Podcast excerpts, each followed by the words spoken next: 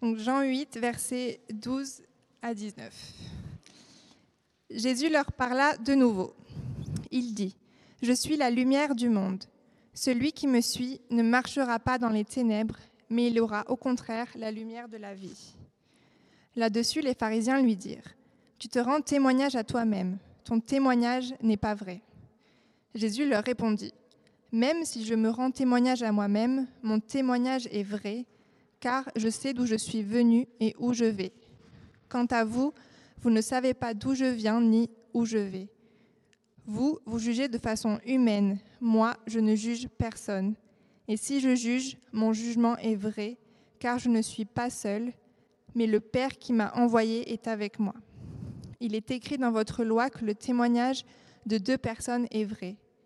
Or, je me rends témoignage à moi-même, et le Père qui m'a envoyé me rend aussi témoignage. Ils lui dirent donc, Où est ton Père? Jésus répondit, Vous ne connaissez ni moi ni mon Père. Si vous me connaissiez, vous connaîtriez aussi mon Père.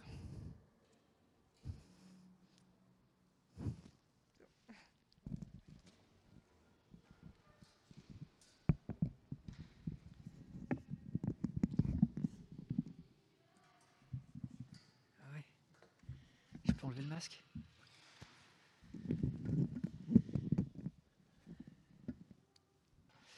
Salut tout le monde Alors je m'excuse d'avance parce que j'ai tendance à parler vite et avec l'écho des fois ça passe pas.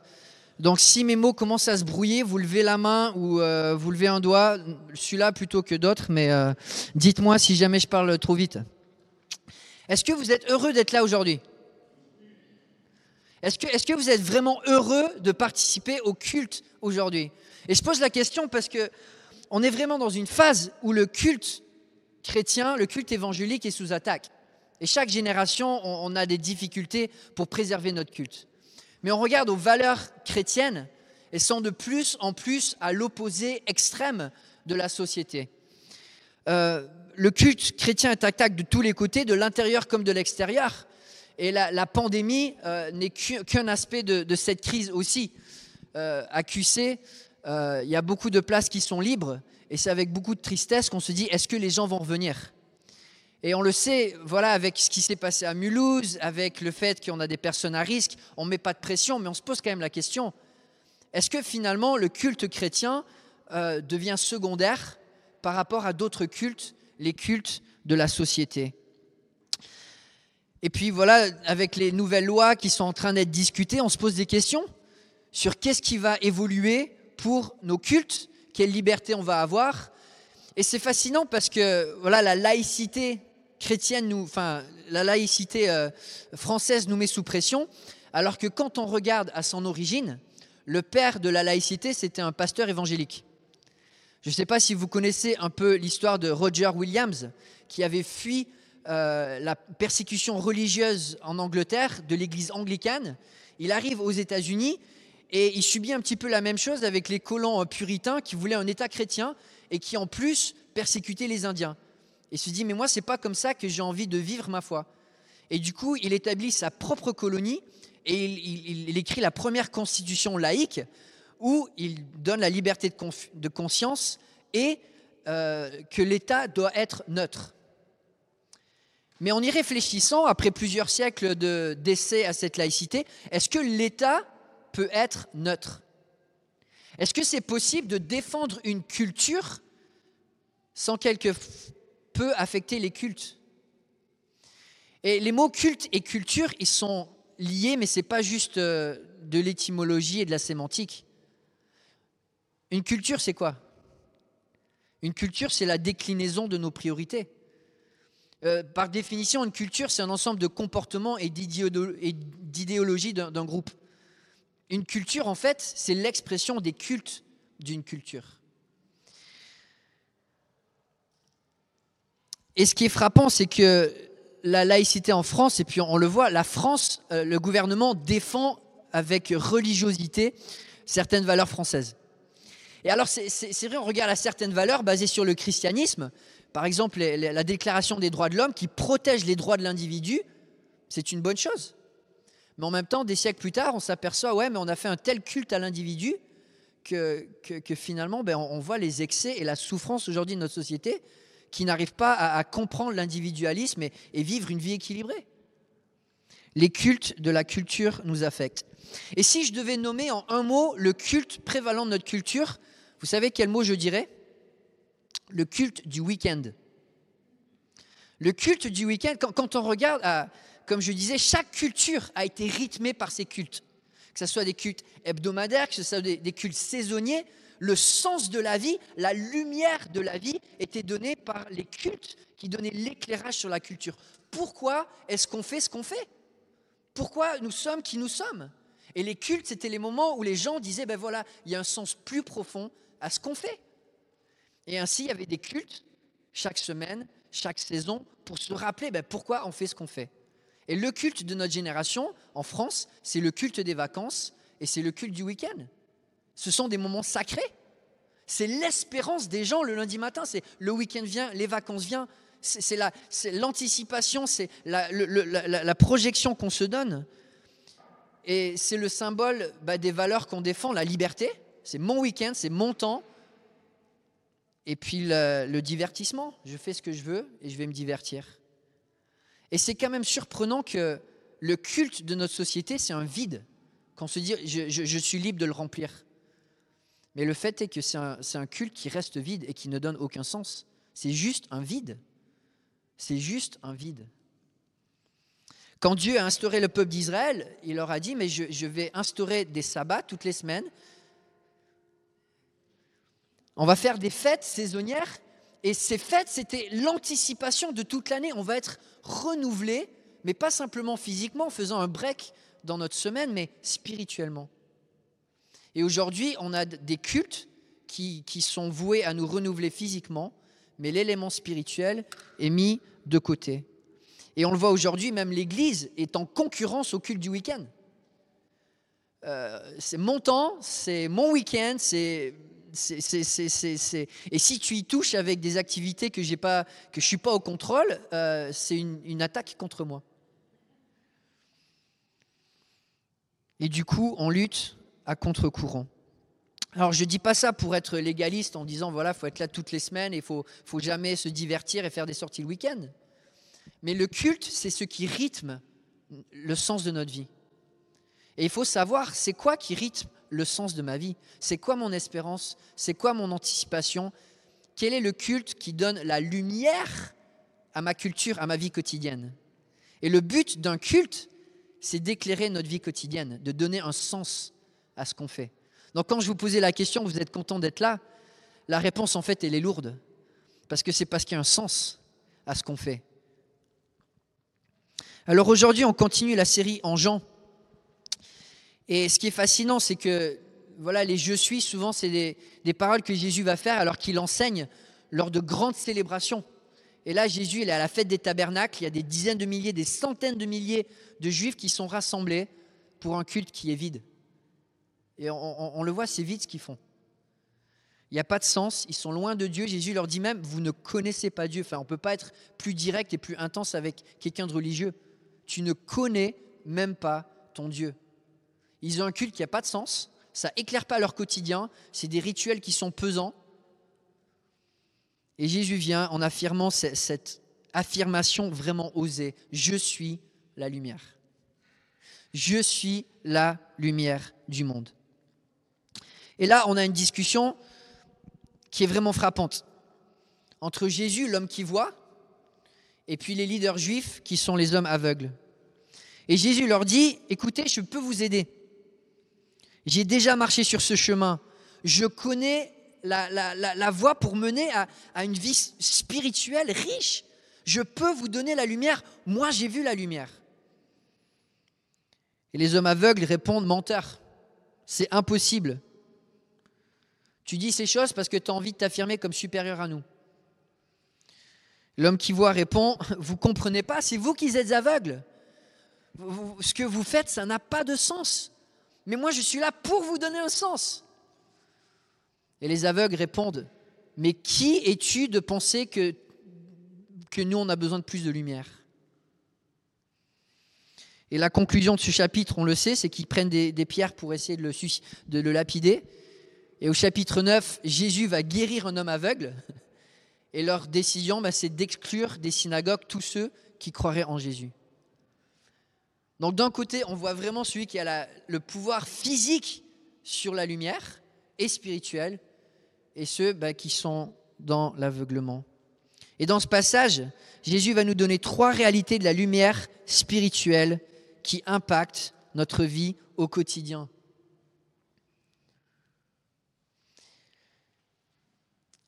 Premièrement, la lumière spirituelle, Jésus il cache. Il dit je suis la lumière. Il dit pas je suis une lumière. Il dit pas je suis une source parmi d'autres. Il dit écoutez les, amis, il y a une lumière et elle est là. Je suis la lumière du monde. D'ailleurs, c'est ce qu'avait promis l'Ancien Testament, que le Messie serait la lumière des nations. Isaïe 9, verset 1 et verset 5. Le peuple qui marchait dans les ténèbres a vu quoi? Une grande lumière. Sur ceux qui habitaient le pays de l'ombre de la mort, une lumière a brillé. En effet, un enfant nous est né, un fils nous a été donné.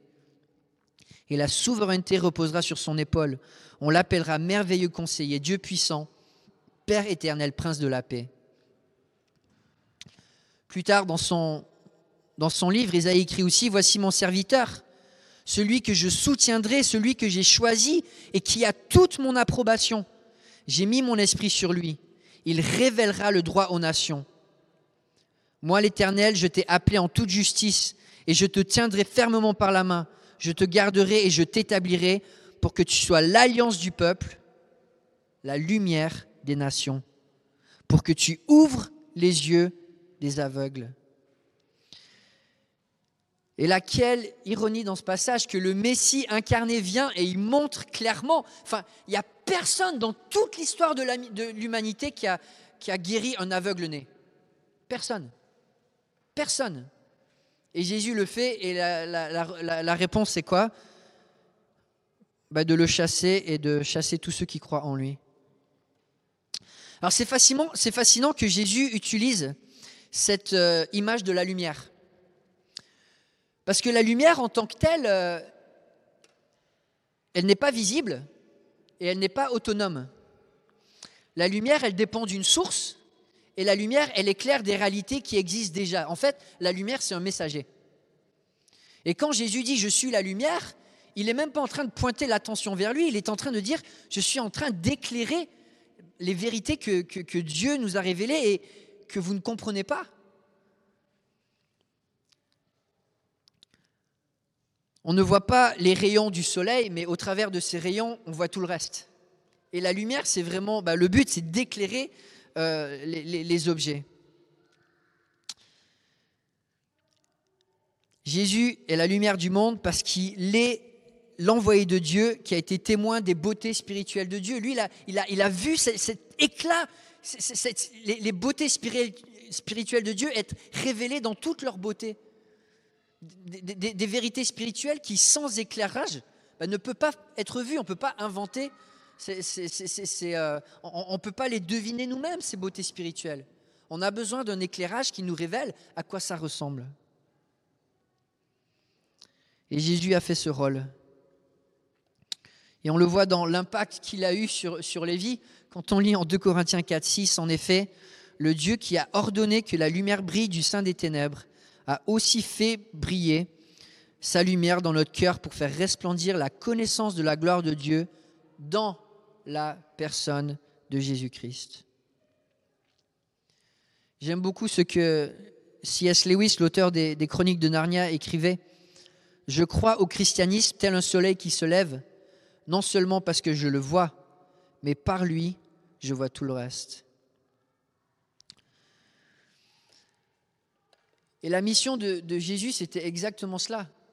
Nous, expliquer, mais c'est quoi les beautés spirituelles qui vont donner un sens à notre vie au, quotidien, cette connaissance de Dieu, cette réalité de, de l'espérance, ce sens le plus profond? Un sens que nous avons besoin d'entendre et de réentendre.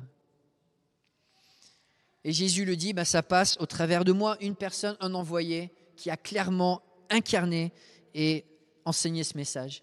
Et puis ce qu'on voit dans ce passage aussi, c'est que la lumière spirituelle, mais c'est la clarté d'une vie pleine de sens. Et Jésus leur dit, je suis la lumière du monde, celui qui me suit ne marchera pas dans les ténèbres, mais il aura au contraire la lumière de la vie. Est-ce qu'il y en a parmi vous qui sont bigleux comme moi? Sans mes lunettes, je vois pas grand-chose. Je vois des formes, mais je ne sais pas si vous êtes beau ou si vous êtes moche. Sans mes lunettes, j'en ai aucune idée. Et euh, quand j'ai commencé à porter des lunettes, j'étais adolescent et euh, je trouvais que c'était pas cool. Et des fois, j'aimais bien les, enlever parce que quand j'enlevais mes lunettes, je pensais redevenir cool. Et je me souviens à un moment, j'étais avec mes potes, on marchait, je pense que c'était pendant une récré, et j'avais pas mes lunettes et je me balade. Et je vois un petit truc par terre et comme les, ados, ben, j'aime bien mettre des coups de pied dans les trucs par terre. Je pensais que c'était une feuille morte. Je me dis, ça va faire un, un croustillement, un petit crack. Je vais, je vais bien l'écraser. Vous avez compris, c'était une crotte de chien. Quand on voit pas, on se fait mal. Mon fils Timothée, il a une correction assez, assez, euh, assez avancée. On s'en est rendu compte rapidement parce qu'il tombait tout le temps. sa réalité était difforme, sans que des verres pour corriger euh, la, venue de la lumière pour, pour que la, rétine, elle, comprenne et elle interprète les images, ben l'obscurité, ça nous fait mal. On se fait mal parce qu'on on ne discerne pas en fait la, réalité de ce qui nous entoure. Et on se fait mal. Et les ténèbres, ben c'est exactement ça. C'est le mal et c'est l'ignorance. C'est le mal et c'est l'ignorance. Et j'aime bien euh, ce verset en, Proverbe 4, 18 et 19. Le sentier des justes ressemble à la lumière de l'aube. Son éclat grandit jusqu'au milieu du jour. La voix des méchants ressemble aux ténèbres. Ils n'aperçoivent pas ce qui les fera trébucher. Et c'est tellement, tellement évident que notre société, elle souffre des ténèbres sans s'en rendre compte. On est une société qui souffre et qui constamment se fait mal. Elle se fait mal relationnellement, elle se fait mal dans, ses ambitions et dans ses rêves parce qu'on essaie de se projeter dans des choses qui ne nous comblent pas.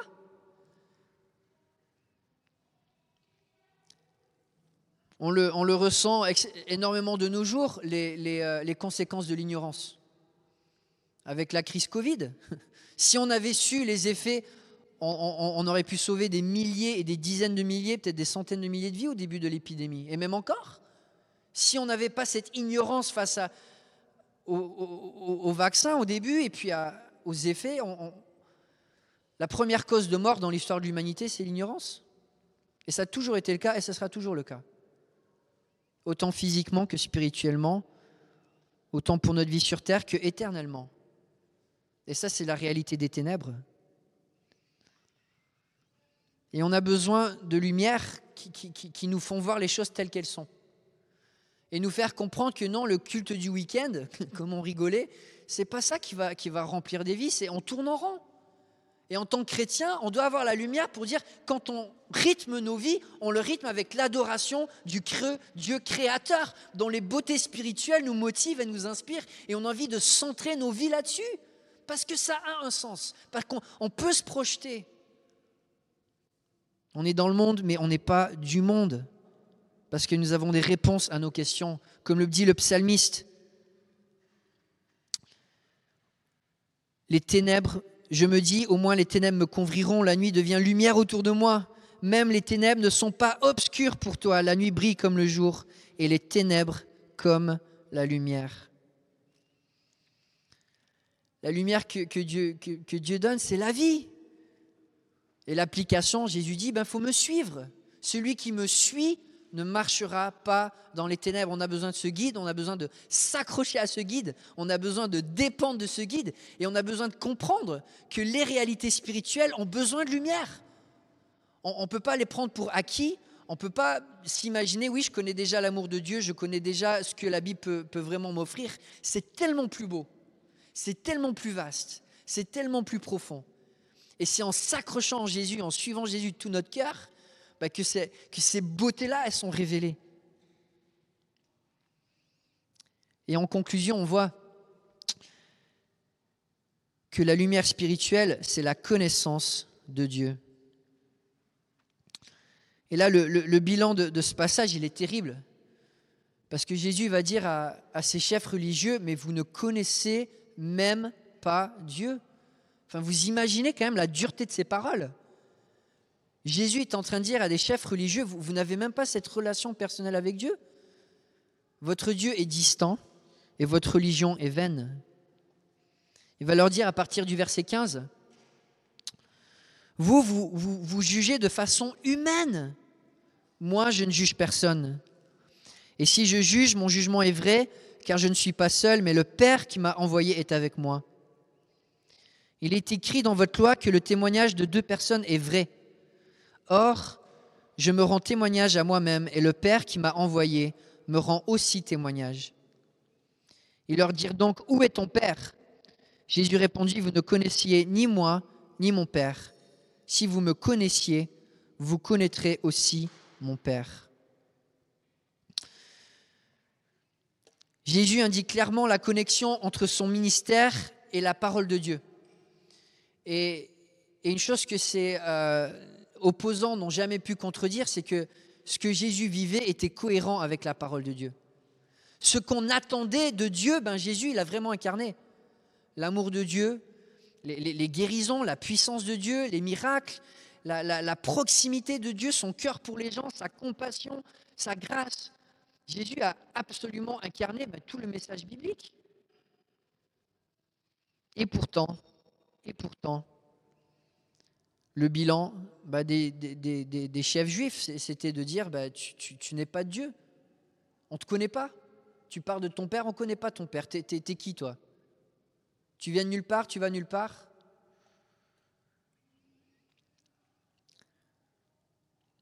Et le bilan de Jésus, bah, c'est ça, votre culte. Là, vous avez rassemblé des centaines de milliers de personnes. Et vous, vous célébrez un Dieu que vous ne connaissez même pas. Tout ça, ça sert à rien parce que vous êtes aveugle et le culte que vous célébrez est un culte qui est vain. Et comme je disais, les mots culte et culture viennent de la même racine. Et il y a des belles choses dans la culture française, et même plusieurs qui sont inspirées de la Bible. Et c'est bien de pouvoir les, vivre et d'en profiter et de, les, partager. Enfin, je pense à, à des belles valeurs comme l'hospitalité, comme euh, liberté, égalité, fraternité, quand c'est pratiqué, enfin, c'est des belles choses, mais les cultes de notre culture sont un contresens de ce, que, ce pourquoi on vit.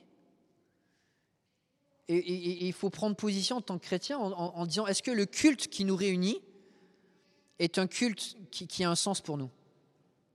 Est-ce que le culte qui nous réunit affecte notre quotidien? Est-ce que quand on se réunit, on, trouve ce renouveau, cette espérance? Parce qu'ensemble, on a vécu des choses fortes, on, a mis notre espérance dans, ces moments ensemble où on célèbre Dieu, on se rappelle de, bah, l'évangile qui nous a sauvés, qu'il est venu pour, nous, qu'il est, avec nous. Est-ce que c'est ce message qui nous booste dans la semaine? Ou est-ce que finalement on va chercher notre confort dans d'autres choses? Et rythmer notre vie avec d'autres choses. Et je ne dis pas que les séries cultes ne doivent pas être regardées, mais souvent notre société, elle est rythmée par des choses qui sont tellement superficielles. Et tant mieux qu'il y ait des, divertissements de qualité qui peuvent être produits, qu'on peut, profiter. Mais si ça devient le rythme de notre vie, et qu'on anticipe plus la série du vendredi soir que le culte de dimanche, c'est qu'on on a besoin de lumière. Pendant de nombreuses années, on a cru que les scientifiques pensaient que les abysses, les endroits les plus profonds de la mer, euh, n'avaient aucune vie. Et c'est vrai que quand tu arrives à 150 mètres sous l'eau, déjà il y a 99% de la lumière qui est absorbée.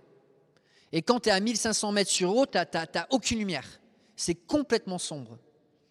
Et forcément, quand tu arrives à, des eaux aussi glaciales, avec une pression aussi énorme, scientifiquement, on pensait il n'y a certainement pas de vie à cet endroit-là.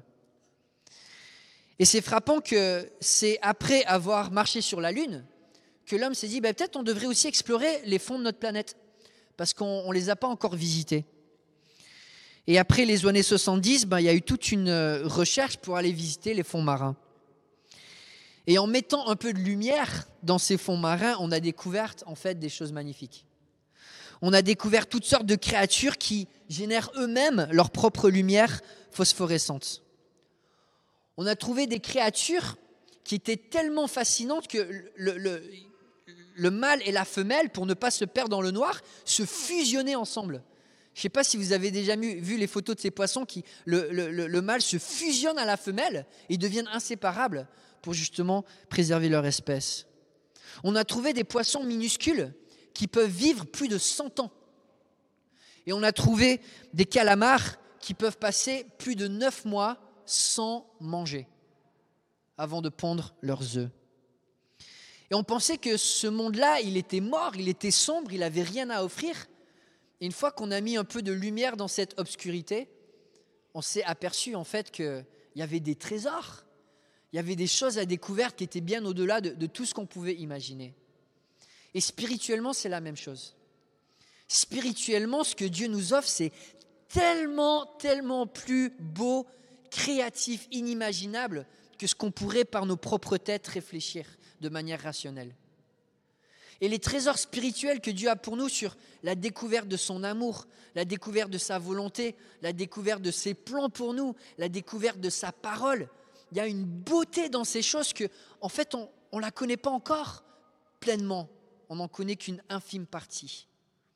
Et c'est en s'attachant à Jésus et à Jésus-Christ et à sa parole qu'on peut connaître de plus en plus bah, ces beautés spirituelles que Dieu a pour chacun de nous. Et comme je disais, on est vraiment à contre-courant. Mais Jésus nous donne la lumière que ce qu'on fait ici, ça a un sens tellement, tellement plus beau que même nous, on le réalise, et même nous, que nous le réaliserons au, point le plus mature de notre vie spirituelle sur Terre. Et plus on s'accroche à Christ, bah, plus on peut faire comme lui, connaître Dieu, à cause de cette lumière spirituelle qui nous éclaire les beautés de Dieu, et puis aussi refléter la beauté de la lumière. Ben, Jésus l'a dit, vous êtes aussi la lumière du monde. Parce que le rôle de la lumière, c'est juste être messager. On a la source, et nous, on reflète la source, et on éclaire ces vérités spirituelles qui sont tellement belles. Amen. Prions ensemble. Oui, Père céleste, merci d'avoir envoyé Jésus-Christ.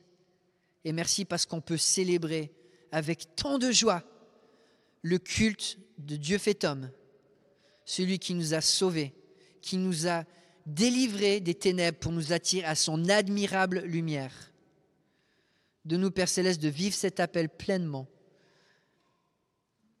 Et s'il y en a parmi nous qui ne connaissent pas cette lumière en Jésus-Christ, je te prie de adoucir leur cœur pour que cette lumière puisse rentrer et illuminer on te remercie pour ce salut éternel si beau que tu nous as donné. Donne-nous de, de vivre au rythme de son tambour, jour après jour. Amen.